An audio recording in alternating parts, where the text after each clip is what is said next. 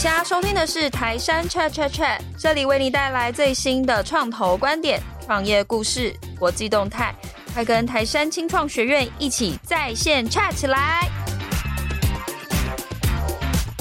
今天创业新生代的节目现场啊，非常的特别。我们这一集节目是跟这个有知名的创投公司。呃，以及新创圈的好朋友哦，台山的 Podcast 节目《台山 Chat Chat Chat》一起共同联名制播的一集 Podcast，所以呢，我要先让台山 Chat Chat Chat 最美丽的主持人 Pola 来跟听众朋友打个招呼。Hello，大家好，我是台山的 Pola，我要谢谢凯尔这么好的介绍我，然后对，欢迎大家也可以收听台山 Chat Chat Chat。你不要这么早就开始 开始拉介绍自己的，对，替自己的节目打广告，那是后面的事情。好，为什么我们会有今天的这个特辑呢？因为其实我想，二零二三年也已经接近尾声了。那不管包含了我过去也曾经参与台山所举办的这个。跟投资有关的讲座，我们都有在探讨一个问题，就是新创团队今年面对这个投资环境，可能都会觉得，哎，好像比以前都比较紧一点啊，然后冷一点啊，慢一点。我们不要用用一些很悲观的形容词啊，但是它确实是呃，没有像过往那几年这么的热闹，那么的乐观，那么的蓬勃，或者是容易。所以说，在这个情况之下，哎。那对于台湾新创还是要发展嘛，尤其还是有非常多优秀的新创公司在这个科技的推波助澜之下吧，生技也好，AI 也好，好都有很好的新的公司出现。那要怎么样这个投资环境可以让新创团队可以找到更多新的机会？就像我们今天的题目一样，怎么样替台湾的产业还包含新创可以添柴火？现在有一个新的生力军出现哦，那。这个就是我们今天创业新生代加上台杉 Chat Chat Chat 要这个那个新对象，对这个特辑啊，是我们过去曾经采访过的来宾，但是他今天是用新的身份来跟大家分享，还有打招呼。介绍我们今天的来宾是中华民国私募股权投资商业同业公会理事长，也是大家熟悉的台山投资的总经理翁家盛翁总。有请翁总跟听众朋友打招呼。好，各位听众大家好啊，凯尔你好，好那个。这是我不是第一次在 Podcast 上面采访翁总，但是上一次采访他的时候，因为疫情的关系，明明两个人都在台湾。但是我们却只能用远端录制，对，我们只能当云端情人，见不到的情人。我有见到，我们有 我们有用视讯画面见到这样。但这一次终于很荣幸可以邀请到翁总亲自来到数位时代录音室，然后来跟我们进行这一次的采访。然后刚刚大家听到我那那漏漏等啊，就是其实没有很练凳的这个新成立的这个工会，我们简称私募股权工会嘛。嗯、那今天翁总特别是用私募股权工会理事长这样的身份来空中跟听众朋友见面哦。可不可以先请 David 跟大家介绍一下，就是这个私募股权工会主要在做什么？为什么要这个工会的成立？我想，私募股权在台湾也许是比较新的一个大家比较不熟悉的一个领域。对，但是要多跟我们科普一下。对对，但是在呃，事实上，我在美国四十几年来，我对这个私募股权所扮演的角色是。可以说是已经亲身经历过，也见证过它的威力哈。对那就是说，包括从过去，不管是从 mainframe computer 一直到 mini computer 的这一段，如果没有这些私募股权，或者是 VC 或 PE 都算哦，那这个发展不会那么样的快哈。特别，我想我们知道这个创投的支付哈，对这个 George 哈，他也就是 Digital Equipment 啊，DEC 的一个。啊，investor 嘛，是那我相信他的从他的注资哈，在这个 mini computer 一个的投资，那我想是产生了一个蛮大的一个变化哈。那这个当然这是第一步哈。那接下来我们也看到八零年代，包括 microprocess，包括这个 personal computer 哦，也包括 Apple computer，在八零年代所造成这个产业的改变，这个都是 VC 跟 PE behind it 哈。那接下来在九零年代，我也看到了。在网际网络哈，就是 Cisco 的时候，我们也看到 VC 真的是扮演一个非常非常重要一个角色哈。也就是说，一个新兴的产业要发展的话，资金绝对是不可或缺的一个没错要素，而且是非常非常重要的 essential 哈的 factor。是。那我想，我们今天看到私募股权公会的成立，最主要也是为了落实强化台湾私募股权投资的环境。嗯哼，那我也更希望能够引导国内外的资金能够投入台湾一些未来策略性的一个产业。我想这个两个的大的任务哈，第一个就是希望我们也能够走向国际化。那当然，另外我也是希望说，把这个工会也能够成为一个平台。那平台就是说这些。投资的 institution 的这个 investor 哈，这些投资机构、机构投资人、会员都能够成为一个很好一个互动的平台。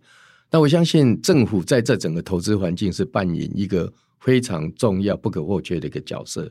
也就是说，行政部门不管在法规的方面，或者是在啊 tax 的 incentive，或者是在一些更能够开放、更能够 open 的一个投资环境。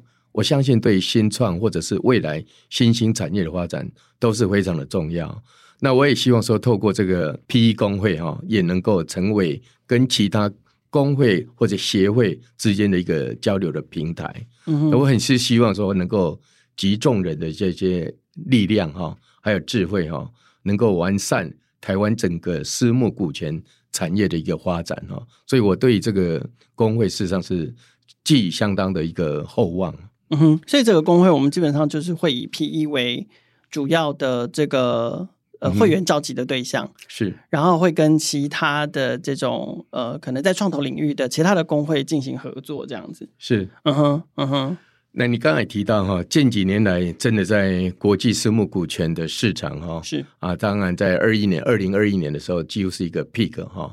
那这一两年来，真的是非常大的一个大幅的修正哈，就是往下哈。那在资金的取得也是更更加的困难哈，趋于保守哈。不管是基金的募集，或者是这些新创公司、新兴的公司要去募款，都是相当的有一个难度哈。是，但是从长远的眼光来看，私募股权基金一直都会是新兴产业一个推手哈。那我想今年我们能够在台湾成立这个私募股权工会啊，我相信透过工会。跟会员之间的大家一起的啊同心的协力，能够应用私募股权灵活而且多元的投资方式，能够来引导台湾走向下一个世代的新兴产业的发展。这是我是觉得这个公会的成立是相当的重要。嗯哼，那为什么是现在这个时间点？坦白讲，这个工会的成立是有很多人的努力所造成的哈。那我特别要提到这个并购与私募股权协会的一些。创会的这些会员哈，嗯哼，还有包括这个啊、呃、投资工会哈这些的会员哈，在国外现在坦白讲，在整个 PE fund 或者 VC fund 那个界限是比较模糊的一点哈，对，也就是说并购股权的这些基金哈，也是有在做 VC fund 的一些方向哦，嗯，那甚至有些 VC fund 也是没有说过去 PE 在做的东西，不会说就真因此不去做投资 PE 相关的这些项目了哈，嗯，所以我个人也是觉得说 PE 跟 VC 在台湾来讲是还有很大的发展，甚至是一个整个可以。互相结合，那成为一个大的一个资金的供应的的一个来源。嗯哼，我我想请教一下 David，就是我们刚刚其实聊到很多，包括就是等于 PE 工会接下来会推展的一些，就算是他的一个很重要的任务。那对于台湾新创来说，就是刚刚有提到，就是 VC 跟 PE 在国外的那个界限已经越来越模糊了。可是，在台湾呢，就是特别是对于台湾新创来说，是不是有什么样的机会可以透过 PE 工会？也许不管是会员，或者是说这样子的平台，可以透过。你们，然后让他们也许叫发展的更顺畅，不管从资金或者是在所谓成长策略上面会有一些帮助呢？是，我想这个整个台湾的整个投资的环境啊，Angel 事实上如果比起西谷还是不够啊，不够多，嗯，也不够活跃，或者说不够多的这些天使的 involve 哈。那 VC 的话，台湾过去当然有蓬勃发展的一段时间哈，但是这几年坦白讲是。比较没有像以前在九零年代那一波哈，在整个 notebook 或者是 ICT 产业蓬勃发展的时候那么样的活跃了哈。那接下来我们看到台湾有很多新兴的产业，我刚刚包括讲到的 infrastructure 啊，green tech。那现在我们这几月大家非常夯的就是 AI 的产业，嗯嗯，那这个 AI 的产业是一个很大的一个 wave 哈。那我想不只是硬体的投资哈，那更其中主要是平台，还有应用，还有服务。我相信这是未来十年哈，是一个对台湾非常重要或者有很好的机会哦。那台湾可以在这个上面呢，需要很多很多的资金哈。嗯、那坦白讲，在戏股里头，现在最夯的 fund 就是 AI fund 啊，很多人都愿意把钱交出来去投资 AI fund，不管是在哪一方面哈。当然，我相信也不见得说现在是 front runner，就是已经是 winner 哈。那我一直讲说，我们就像在看到一个新创的一个环境里头，资金的投入，未来的产出，就是看谁能够有 unique。有 disrupt 的这个 technology，那我现在想到的就是说，VC fund 跟 PE fund，事实上在不同的阶段里头，他们扮演不同的角色。对，这个可不可以请 David 跟我们多聊聊？尤其您过往在美国很长的经验，那甚至有一些有一些新创团队可能。自己本身都搞不太懂，是到底 PE fund 跟 VC fund 他们不同的功能，在不同的阶段可以带给自己的价值。那其实您刚刚前面也有提到说，哎，PE fund 可能有更多灵活的运用，或者是创造投资跟协助产业的可能性。所以这部分可不可以跟我们多说明？OK，我想如果用整个 Internet 的一个九零年代的快速的发展，我做一个给大家呀，也许就是我经验分享是。我进入 Cisco 的时候是在九二年，是那那时候很重要的就是 Sequoia Capital，他的那个 founder Don Barrenthein，嗯哼，Don Barrenthein 是第一个投资 Cisco 的，也是 Cisco 唯一拿的 VC fund 哈。那他后来也成为啊、uh, Cisco 的 Chairman，他变成董事长哦。对那当然他在里头就是除了说资金的 support 之外呢，他还能够把整个 roadmap，把他的这个 network 的 connection。一直延伸到这整个 Fortune 这个 One Hundred 或 Five Hundred，是因为很多他的 network 跟一般的 VC 这些 founder 是完全不太一样的一个 scale 或者是 experience 哈，他人脉真真的是不足哈。那我们看到他进来之后呢，他也看到这个 Internet 的蓬勃的发展，很大一个 strategy 就是进入到 M&A，是就是到了并购。我九二年进去之后，我们九四年就做了一个第一个并购。就是 Crescendo，那 Crescendo 那时候一并购完之后呢，因为 Cisco 有很好的 worldwide 的一个 channel 去 go to market 哈、嗯，去 reach out 所有它的 install base，对，所以第二年那个 Crescendo product 也就是 Switch 就已经十倍，就 revenue 就马上跳十倍哈，是，那你如果十倍的话，你 margin 如果够的话，你所有的 M&A 的这些 cost 都已经回来了，是，那也因为这样子，我们看到一个 VC。在整个的这个 market 去主导整个 internet，事实上是在主导它的发展。嗯、那我在那边十一年，大概并购了超过一百家公司。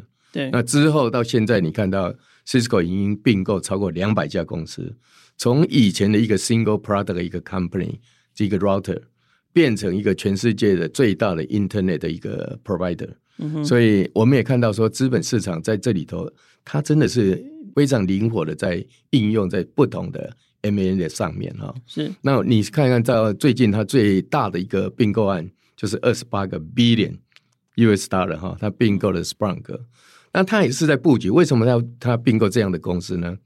因为以前的 security，它现在如果能够应用 data，也能够应用 AI 的话，是你可以从 early 的 detection、prevention 到一个 mitigation，全部都是可以 cover 哈，所以就是一个 end-to-end 的一个 solution。那也就是说，他怎么样去 apply 最新的 technology 到他整个公司的一个完整一个 solution？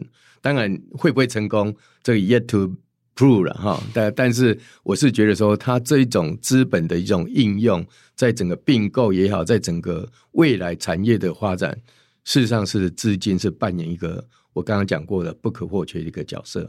其实我我我觉得我可以补充一下，因为刚好我们最近跟台山就是我们的 MP Steven 聊的时候，他其实有提到说，我们现在就是这一两年对于新创来说，对于经济来说，算是比较低迷的一个时刻，特别是募资特别的辛苦。每一个危机其实也都是带来一个新的机会，所以 Steven 他那时候有算是也鼓励我们的 portfolio 开始去思考，等于说在。别人资金都相对取得不易的情况之下，如果是一家好的新创，他在开始思考成长这件事情的时候，他要把呃所谓并购这样子的策略放进他的成长策略里面。因为透过像刚刚其实 David 有提到，就是像透过并购，不只是从单一产品的成长，它整个市场的成长其实也是很显著的一个呃，算是一个加分的效应。所以对于新创来说，如果可以善用这样的策略，然后再结合资金，透过资本市场这样子的一个运作，它是可以更快速的成长。那我我觉得在台湾有一个非常好的例子，例如像是 Appier，它就是一个算是很有意识的，然后用透过并购的方式去成长他们的，包括产品、他们的营收都是有很好的表现。所以其实呃，我觉得 David 刚刚这样子对我来说也是提醒大家要去善用资本的力量，然后善用这个资金，然后帮助大家做到成长。所以延续 Paula 这个补充，就是接着可不可以也请 David 再跟我们分享更多？就是说，好，那私募股权公会成立，然后我们未来要推动这个 PE Fund 在台湾，也许可以更火药。然后，那新创团队可以抓住怎么样的机会？除了抓住机会之外，他应该要怎么样去善用跟应用，才能帮助自己成长？我想，这基本上一个好的投资环境。它的这个组成的这些要素也蛮多的哈，那我也很希望说能够引进一些国际的一些资金进到台湾来哈。我们慢慢的也看到哈，不管是从日本或者是美国哈，他们开始有对这个有兴趣，是特别是在美中科技或者贸易战之后呢，我们看到很多的新创的公司或者是科技的公司。中国是不能够去投资，也不能碰的。对那另外相对来讲，很多美国的这些科技、新兴科技的公司，这当然也包括 AI，包括一些 IC 的东西，甚至是 Defense Industry 的东西啊，那或者是 Drone 哈无人机的这一块，很多他们都需要来到台湾哈。是那我想，我们如果要发展一个产业链，哦，包括这个低轨道卫星这一块，LEO Space Tech 的部分。需要很多很多的资金哈，那我想，如果更多的资金，不管是用什么样的形式进到台湾来，或者台湾成立不同的一种 VC 的放或者是 PE 的放对整个产业绝对是一个很大的助力。那特别我们看到说，如果要发展一个像 AI 的一个大的这种 platform 的东西，这个资金 AI 的放的资金的需求是会非常的大了哈。那我想，对新创来讲，不管是拿到 Angel Angel 的 fund 的一个 purpose 嘛，就是非常 early stage 的 C stage。那你到了 A stage 的话，你还是有希望更多的 VC 能够 involve。那我们也不希望说只是都是本土的台湾的很多的 VC fund 啊，我们是希望能够吸引到一些 Tier One 的 VC，从啊矽谷那边过来也好，或者是说日本有一些也愿意跟我们合作，这个都是台湾未来要走向一个国际很需要的一个借鉴的一个平台或者桥梁。我也是很希望说。啊，这些私募股权工会能够扮演一个连接国际的一个桥梁的一个作用。那你会建议新创团队应该要怎么做，才会让自己可能更有可能被这些资金青睐，或者是甚至是实际争取到这些啊国外的 Tier One 的？因为这个我们也经常在探讨这个问题，就是说啊，我们为什么就是？就是争取不到这些国际资金的青睐。对，这个基本上又要回到这个选题了哈。你要选题的话，希望不是 focus 在台湾的 market 的需要哈。我们是希望说，你选的题目，你做的这个 disruption 的 technology development，希望能够顾及到国际的一个市场哈。当然，这个是相当有。难度的了哈，那有时候你也是要找对对的这个投资者哈，也就是 VC，他有时候会帮忙你去做 scale up 之外呢，像 go to market strategy。我们也可以再从中去帮忙或去协助哈。那我想，台湾现在的新创是有一点走向国际的一些，这几年来哈，我看到了哈，有一点点哈，有一点点。日本呢？对，最近日本就很多啊。我大概上个月就是有跟龚明轩龚主委哈啊，有大概有四十一团了，四十一个团队哈，到东京去哈。那我想九月的时候，对，然后也有一些。我们每年都会去 CES 嘛，哈，那这个数目越来越大嘛，哈，那也会到戏谷去连接嘛，是，那也有些会到那个 Draper University 哈去做创业，或者是跟 Plug and Play 有一些合作，对，这个就是慢慢在走向一个国际的连接的这一块了哈。也就是说，你要得到这些国际创投的这些青睐的话，你真的那个选的题目要够大，而且要能够在国际市场。能够 go to market 是在国外，不是在国内而已。嗯，那我们刚刚讲出去就开钱呢，所以这时候资金就很重要，怎么拿钱更重要了。啊，那就还拿不到钱，要怎么走出去？有时候就会变成一个鸡生蛋，蛋生鸡的问题啊。但是我觉得有些创投就是专门会投特定的题目，所以如果你选对题目，第一个你就是会先入他的眼，那后续怎么样去证明你的执行力是有办法做到？那这个就会是每一个团队自己的功夫了。呀，另外我要补充的是说，你的团队也许要有一些国际的一个 complementary 的的 talent 啦。嗯、那我也看到最近几年应该有七八千张的这个 Gold Card 哈，嗯，也是很多是从国外回来的哈。嗯、也许你在组成你的 founding team 的时候，就是 building 这个国 international 或 global 这个 ingredient 哈。也许找一个不一样的一个啊 founder 哈 founding team member，更走向更国际。那这一点我也看到说台湾的。越来越多，不只是本土了哈，那也是慢慢在跟国际的一些团队互相合作哈。我知道在台北就有一些团队，几乎是联合国哈，很多的国家在一个团队里头。但我们最近有一个合作伙伴，他就申请 Go 卡申请失败，我们还在我们还在努力帮他找原因，看为什么，不然他下个月就要先出走吗？好难过。对，不过确实是，就是直接组成一个国际团队，像我们这栋大楼有的新创公司，包含 Dcard，嗯哼，包含 PicLodge，他们只要每隔一段时间在专注发展一个新市场的时候，我们这栋大楼电梯里面就会突然出现一群外国人，中南美洲的。脸孔，或者是讲日文的，或讲泰文的，就会那段时间就会突然出现一批那样的人。对，我们已经很习惯，我们这栋是台北小戏谷这样。是我对一些 founder 我也是鼓励了哈，像不管是国科会哈，过去有 Leap Program，对或者现在的 X Talent 哈，对，他能够有到国外去有一些学习或历练的机会，这个都是可以去争取。那在现在在 Stanford 也有一个。台湾 Tech Hub 哈，对 SNT Hub，对，嗯、我想这个都是有一些到国外的一些合作哈，或甚至跟 Berkeley 也有哈，嗯，那亚洲戏谷也有遴选一些团队叫 Draper University 哈，那未来 Plug and Play 也欢迎说跟台湾的这些团队的合作，嗯、也就是说我们要也要主动哈走出这个台湾的这个舒适圈了哈，到国外去啊打拼哦，我我常常跟他们讲说 Nothing to lose。真的，你就是要有这种经验，有这种历练的话，失败了也 OK，就变成你下一个次创业的更多的一个经验。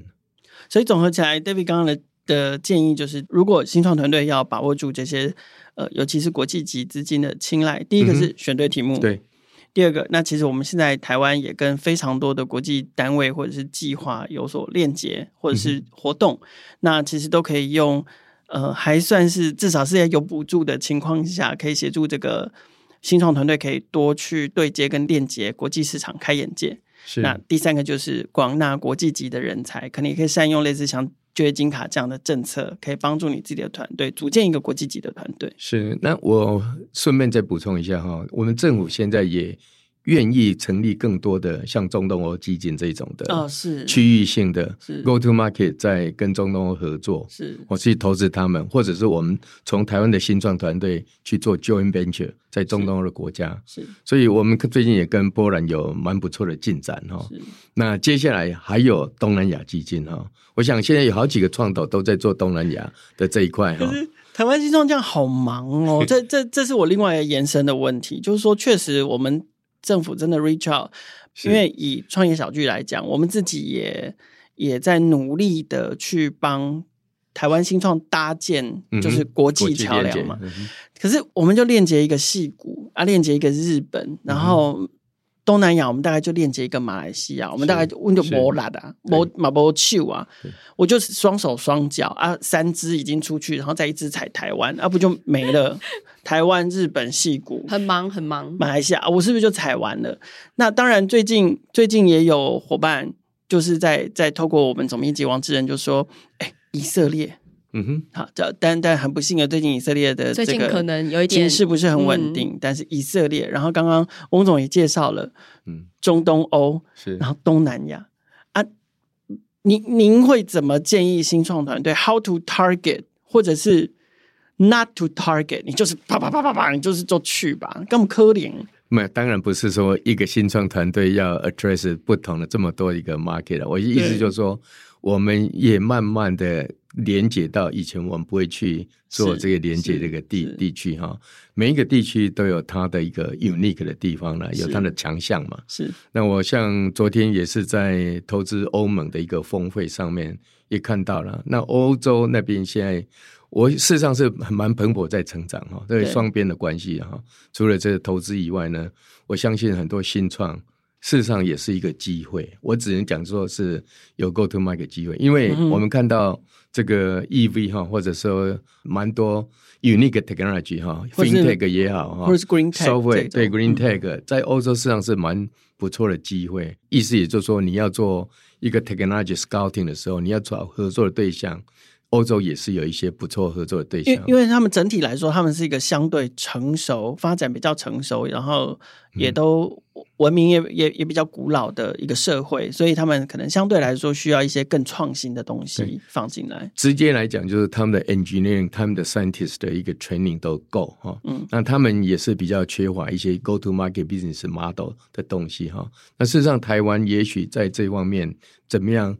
去合作了哈，那我们发现的就是说，biotech 很多的 research 的 project，反而在那边是变得比较呃比较 fair value 了，是一个 value 的一个可以投资一个项目了哈。嗯、那我也是想说，新创你就是把你的眼光再扩展一点，你 go to market 也许也不只是说在日本或者在东南亚。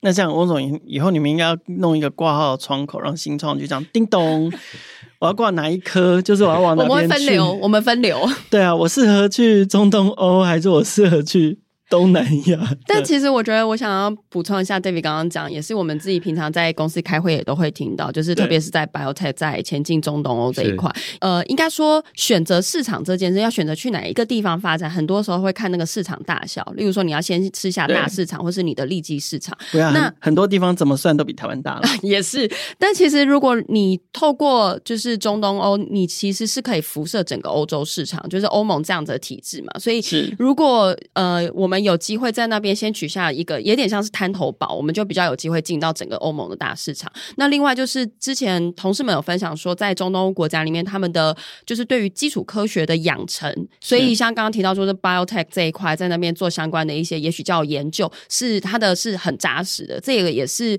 对至少好我。来说，我觉得是过去我们在台湾比较不知道的讯息，所以确实是一个很好的机会，就是用也许叫做透过这个中东投资基金的一个方式，它作为认识这个市场，然后得到更多的协助。那之前我们的呃一个 MP 就是中东基金的 MP 也有提到说，当他就是说台湾的团队愿意跟我们一起这样合作进到这个市场的时候，其实他得到的力量不只是资金的力量，更重要的是当地政府会直接就是有点像帮你开。快速通道的感觉，帮你很快速的做落地等等，我觉得这个也都是额外的 benefit。就是当你有心想要前进这个地方的时候，也许你就可以来这边聊聊，然后是不是一个很好的合作的机会？来这边聊聊是指就可以到你们办公室 call call call 这样子。对，我们我们我们可以分流。对，我们有一个那个就是 reception，然后帮你分流。他他说的，大家记得是台山 Chat Chat Chat 的 Paula 说他们会有一个 reception 哦，会分流、哦。我们 email 那个附上，我们等下在节目栏位附上。我是是觉得说我们愿意扮演一个桥梁的角色了哈，嗯嗯、然后去 explore 哈中东欧的一些啊、呃、人才或者强项了哈，是包括 FinTech，你也知道那边蛮多蛮多的独角兽，对，那软体也是一个。他们那边有蛮不错的一个软体的人才呢，是所以我们现在就去找到一个可以 complementary 的一个 skill set for talent，这个是我我要表达的。其实不同的产业分类，那嗯、呃，从 David 的角度看，就是私募股权工会对于我们在一开头就有讲到说，我们希望针对台湾的这个策略性的产业要所注意等等的那。大概是哪一些产业？因为我们刚刚其实讲超多的，欧洲有 EV，是我们要呃，刚刚有提到 infra，提到 green tech，提到 energy，、嗯、提到 AI，defense，space，、嗯、对，好多 security，好多。那但是难道全部吗？还是说在比如说我们有分阶段性哈，初期我们针对这个策略性产业，我们希望重点放在哪一些？我想台湾是很蛮合适发展这个整个 AI 的 ecosystem 呢。那除了说硬体之外，当然硬体的那个 margin 不会像软体那么样的高哈，这个我都是同意的哈。但是有很多会是从 AI 引申出来的 service application 哦，当然那我相信台湾是有很好的一个机会哈，特别是台湾目前在 advanced manufacturing next generation manufacturing 是会应用到蛮多这个 AI 的东西哈，这个是台湾的强项。By the way，那包括半导体方面的话，我想 computing power 台湾已经几乎都是一些这些 GPU server 或者 cloud high speed cloud 的这些都是已经在在里头了嘛哈。嗯，那我想在这个既有的这个基础上面哈。我们怎样再找出、延伸出说什么样是可以有比较 disruptive 或 creative 的一些 solution 啊？过去都是在讲 automation 嘛，那接下来就是 digitalization 嘛，啊，数位化嘛。对。那接下来就 intelligent 嘛。嗯。我们怎样去 create 一个 so called intelligent 的 industry？对。我相信这个是非常的重要，就是把把它智慧化。是。一样啊，像我在九零年代在投资就是 security，network security，cyber security。那个时候都非常 primitive 嘛，就是 firewall 啊、VPN 啊这一类嘛。但是你到后来，你看到又又有像这种 sprunk 这种公司也出现了哈。我第一开始当然是 NetScreen 啊、Palo Alto、Fortinet 啊，这个 variation 都是吓死人的天价的高哈。那这个就是你要找对一个 mega trend，什么样是一个 mega trend？就是在投资在在找的项目哈，这包括 VC 或者 PE，我们就是在寻找这个 wave。是。那我相信接下来十年。我看到的是这整个 AI 的浪潮啊，这个 AI 的浪潮不只是硬体了，绝对不是硬体，是一个一个 solution，integrated solution。是。那怎么样 apply 这些 technology 到我刚刚讲到 Splunk 就是用 AI data 去做 network security 的这些更进一步嘛？那这个就是我们台湾可以往这个方向去找一个题目。嗯哼。那除了除了产业，工会这边也希望说为台湾的创业环境带来怎样的转变？基本上我是很鼓励说，会员之间能够有更多的交流，然后也能够更多的这些 come up 我们一些 idea 去跟政府沟通了。嗯哼，那我我很希望说，政府能够一个持个一个比较开放，也愿意去做大幅度的一个改革哈，特别是对资本市场哈，然后也要做一个鼓励哈，不只是开放，我相信是。还有很多可以做的，我们坦白讲，要不要趁这个机会喊话？就是有没有什么？我们已经有提出几项哈，希望就是在 incentive，在在在未来的这些新兴的产业里头，怎么样有提出一个更好的这些 incentive program 的？就像我们过去在发展半导体一样啊，过去就是政府出了多大的力量，对，那政府有多大的这些。租税的优惠，不税的优惠了哈，就是在这一块的话，我想也是促成一个新兴产业很重要的一环哈。是。那另外我要谈的就是说 regulation 跟 deregulation。嗯哼。哦，过去很真的很多，就是说啊，以前没有做过。当然，我们也有 sandbox 这个概念已经有了。对。但是我也是希望说，在新的一些啊新的 technology 产业应用上面，能够更大刀阔斧，或者走更大的一步哈。然后配合资金的需需求哈，然后能够去协助真正这些有 original idea、有 idea 的这些新创，能够扶出他们一把，对，不会被绑手绑脚。对对对，就是能够更大、进一步、更开放的的态度哈，去帮忙协助他们。所以其实除了链接国际，其实工会这边另外一个角色就是也可以协助会员，然后协助新创，嗯、在如果。跟政府对话上面，其实也是可以发挥角色，发挥一个平台的功能。对对，在这里我也很感谢这个国发会了。本来这个工会的成立是没有主管机构愿愿意承担了，因为这种业务不是任何人都都有 familiar with 的哈。那我想龚主委也很支持了，那他愿意就是由国发会。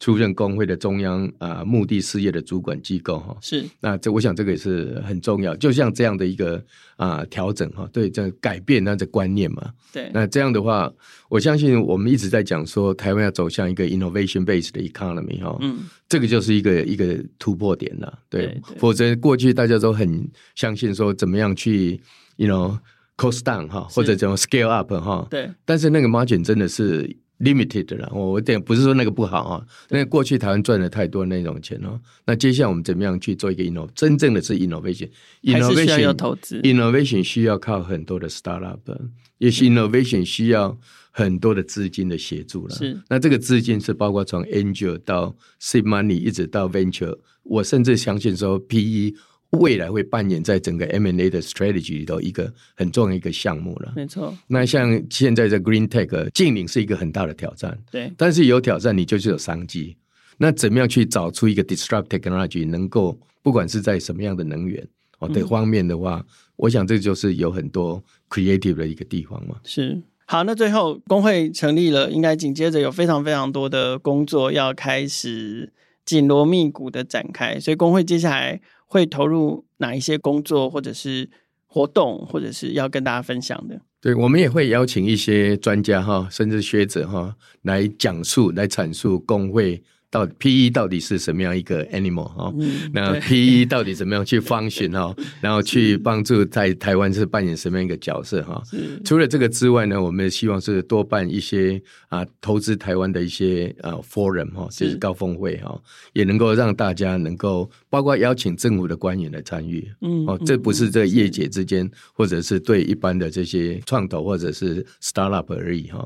我想这是整个 ecosystem，整个 network，整个 community 的一个 build up，我相信工会是愿意扮演这样的一个角色哈，能够把大家聚集起来，然后在这边集思广益，来共同啊齐心来协力哈，来健全台湾未来产业的一个发展。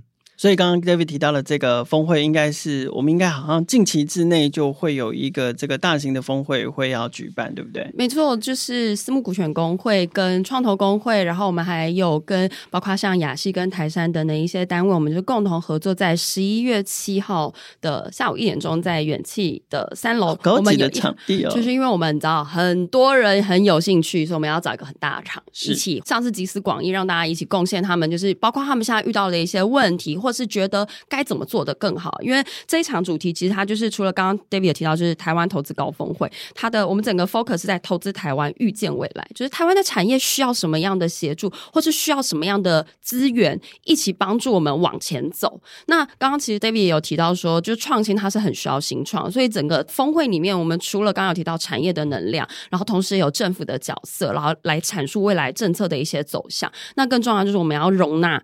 新创的观点进来，所以包含我们也邀请了三家今年 Nasb 的团队一起来分享他们对于整个创业历程中他们遭遇到的一些困难，然后甚至是他们的一些经验。然后我们希望把这些经验、把这些呃很好的论点，然后汇整起来，然后帮助包括也许叫未来的政策走向上提供一些建言。然后，所以其实在这场峰会之中，我们希望就是可以更多人一起来共襄盛举，然后帮助我们整个的也许叫创新创业的生态系可以做得更好。所以是十一月七号的下午一点钟，在远企的三楼举办。那请问一下，要在哪里可以找到报名资讯呢？我们现在就是只要打开数位时代，例如说它的 EDM 啊，然后 email，就是有机会就可以看得到。然后另外也可以的网站跟台山的网站都会。对，然后同时你可以也直接搜寻台湾投资高峰会，然后就可以看到我们相关的一些报名资讯。如果实在找不到，可以 email 给我们。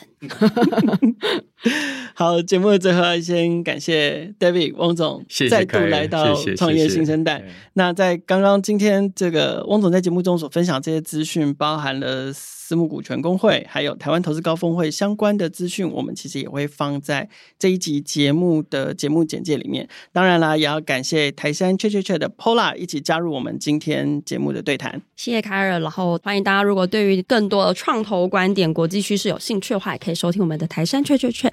我们的节目呢是每双周三的下午五点会更新，欢迎大家可以收听哦。每周听一集，认识一个创业新生代。创业新生代节目每周三固定更新上架，记得追踪订阅，才不会错过任何一集更新。也欢迎大家把节目分享给关注创新创业的朋友，让更多人听见勇于挑战、大胆创业的创业新生代。谢谢，谢谢。